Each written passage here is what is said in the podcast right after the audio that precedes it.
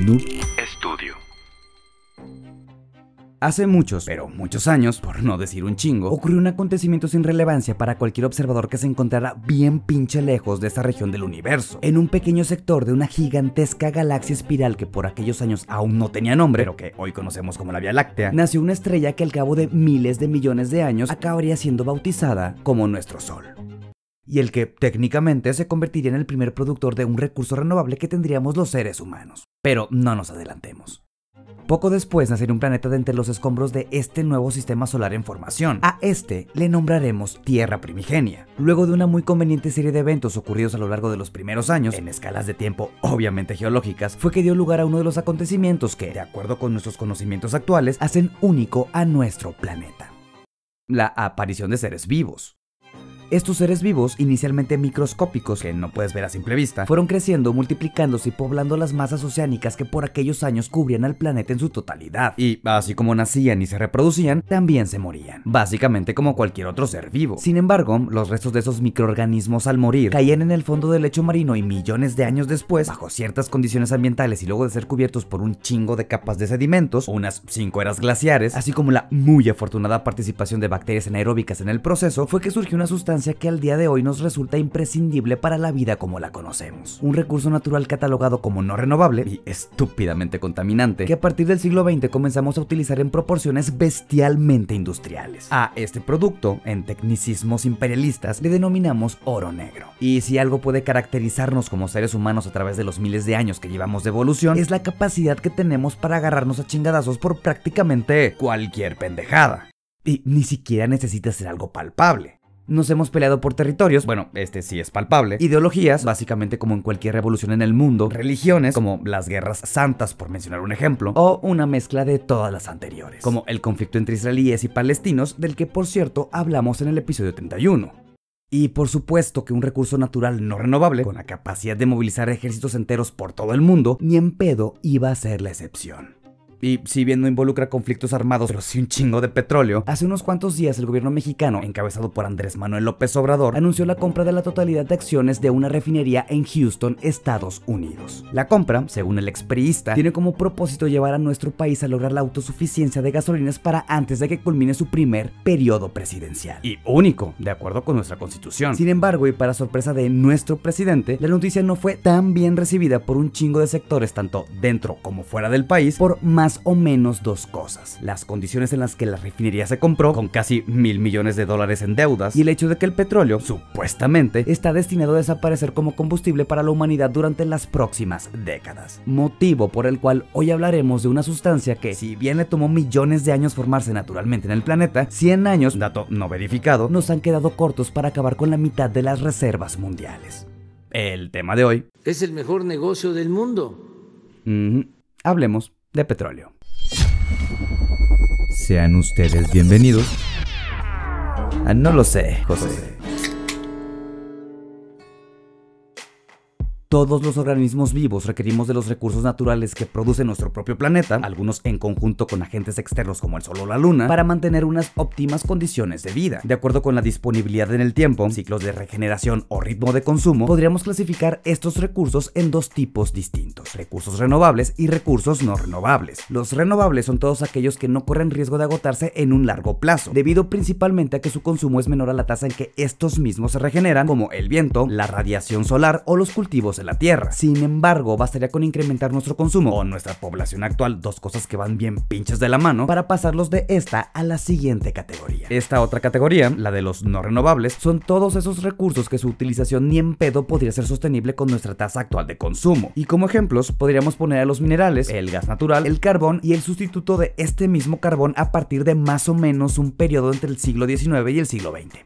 Exactamente, el petróleo. El petróleo es una mezcla de compuestos orgánicos formados exclusivamente por átomos de hidrógeno y carbono, de ahí que venga la palabra hidrocarburos, y es considerado un combustible fósil, pues se formó como resultado de la acumulación de organismos vivos, o más bien que en algún momento estuvieron vivos pero que evidentemente hoy ya no lo están, más la presión de millones de años y bacterias debajo del suelo terrestre.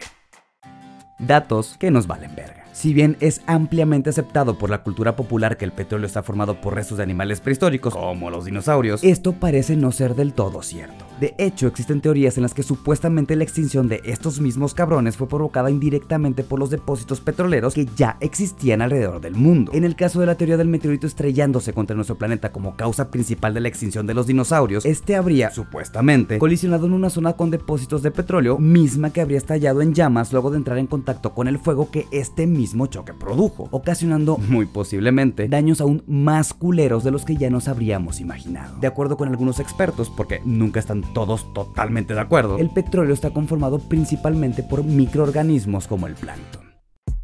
El caso es que si nos damos un salto hacia nuestros días, hoy no podrías imaginarte un mundo sin los plásticos, textiles o gasolinas, al grado que muy posiblemente estés utilizando todos estos productos al mismo tiempo que escuches este podcast. Pero el petróleo no siempre tuvo la relevancia que hoy en día tiene.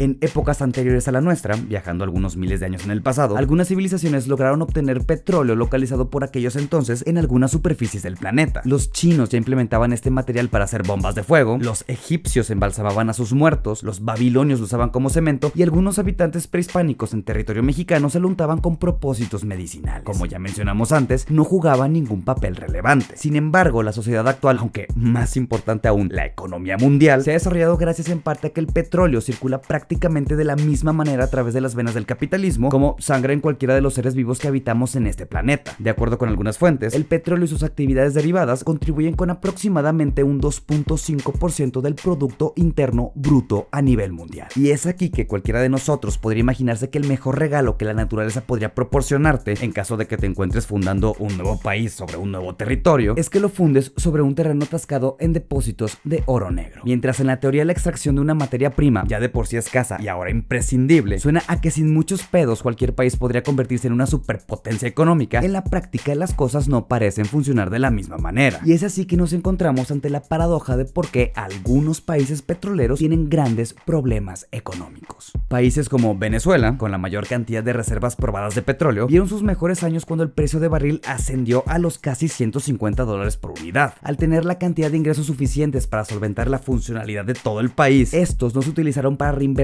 en otras industrias, sino en incrementar la burocracia y con ello el gasto de Estado, que aunado a las políticas expropiadoras de la administración en turno, Venezuela terminó por basar casi por completo su economía en la exportación del petróleo. Sin embargo, y como casi cualquier producto en el mercado, los precios que suben en algún momento tendrán que bajar. Y es así que en cuanto el precio del petróleo se desplomó iniciada la segunda década del siglo XXI, con ella se fue al carajo la economía de todo un país. El problema, como en la mayoría de países petroleros en vías de desarrollo, fue la dependencia económica de un solo producto, pues tomando en cuenta que la exportación del petróleo representaba entre el 80 y 90% de los ingresos venezolanos, no necesitas una calculadora para saber por qué el país aún continúa con crisis. Caso contrario a países de Oriente Medio, en concreto algunos emiratos de los Emiratos Árabes Unidos, que lograron diversificar sus ingresos por medio de la inversión en distintos sectores industriales. Pero de eso podríamos hablar en otra ocasión. Entonces, si bien el empleo de combustibles fósiles produjo un cambio en la productividad de nuestra especie bestialmente acelerado a partir de más o menos los 1900, hoy en día se conoce que el uso de estos combustibles nos trae un costo bastante elevado, con cargos a los climas planetarios muy por encima de cualquier utilidad económica que su consumo nos pueda brindar. Es decir, la destrucción gradual de nuestro medio ambiente. La combustión que se lleva a cabo cada que una de nuestras máquinas utiliza algún tipo de combustible fósil genera emisiones de dióxido de carbono y otros gases que, juntos en la atmósfera, contribuyen a crear lo que nosotros conocemos como efecto invernadero, siendo esta una de las principales causas del calentamiento global. Y mientras más pasan los años, más seres humanos coexistimos en este planeta, por lo que cada vez se requiere de una mayor demanda de estas chingaderas, propiciando que un chingo de países se comprometan cada vez más a abandonar este tipo de fuentes de energía en un mediano plazo. Es decir, de aquí a unos 20 o 30 años, antes de que la situación se torne irreversible. Pero, ¿cuáles son nuestras opciones? Dentro de las opciones más conocidas que tenemos como energías alternativas, tenemos a la energía eólica, que viene del viento, la solar, que viene del sol, la energía hidráulica, que viene de los ríos, o la geotérmica, que viene del interior de la Tierra. Es decir, fuentes de energía que, de acuerdo a nuestro conocimiento actual, le generen un menor impacto a nuestro medio ambiente. Esto en caso, por supuesto, de no querer terminar con un clima en nuestro planeta que le compita a otros destinos tan turísticos como cualquier región del Ecuador venusino. Y por más que te pueda mamar un chingo el calor, obviamente no queremos este tipo de calor. Entonces, aunque la mayor cantidad de gases liberados a la atmósfera proviene de los países más industrializados como Estados Unidos o China, por mencionar dos ejemplos, la mayoría se encuentran buscando soluciones y alternativas que nos permitan llevar a cabo la transición energética para más o menos el 2050. Pero entonces, la refinería que compramos por ideas presidenciales, una buena adquisición. Desde el punto de vista ecológico podría parecer que no. Y si nos vamos por la cuestión de los dineros, una refinería que tuvo pérdidas durante 2019 y 2020 equivalentes en conjunto a unos 5 mil millones de dólares, pues parecería que tampoco. Pero eso ya lo sabremos muy seguramente con el paso del tiempo. Nos vemos en el próximo episodio, próximo jueves, en cualquier plataforma donde estemos disponibles. Si en algo me equivoqué, yo también creía que el petróleo venía de los dinosaurios, no te mames tampoco, échenos un DM en nuestra cuenta de Instagram. No lo sé, José Podcast. Hasta el próximo episodio. Adiós, bye.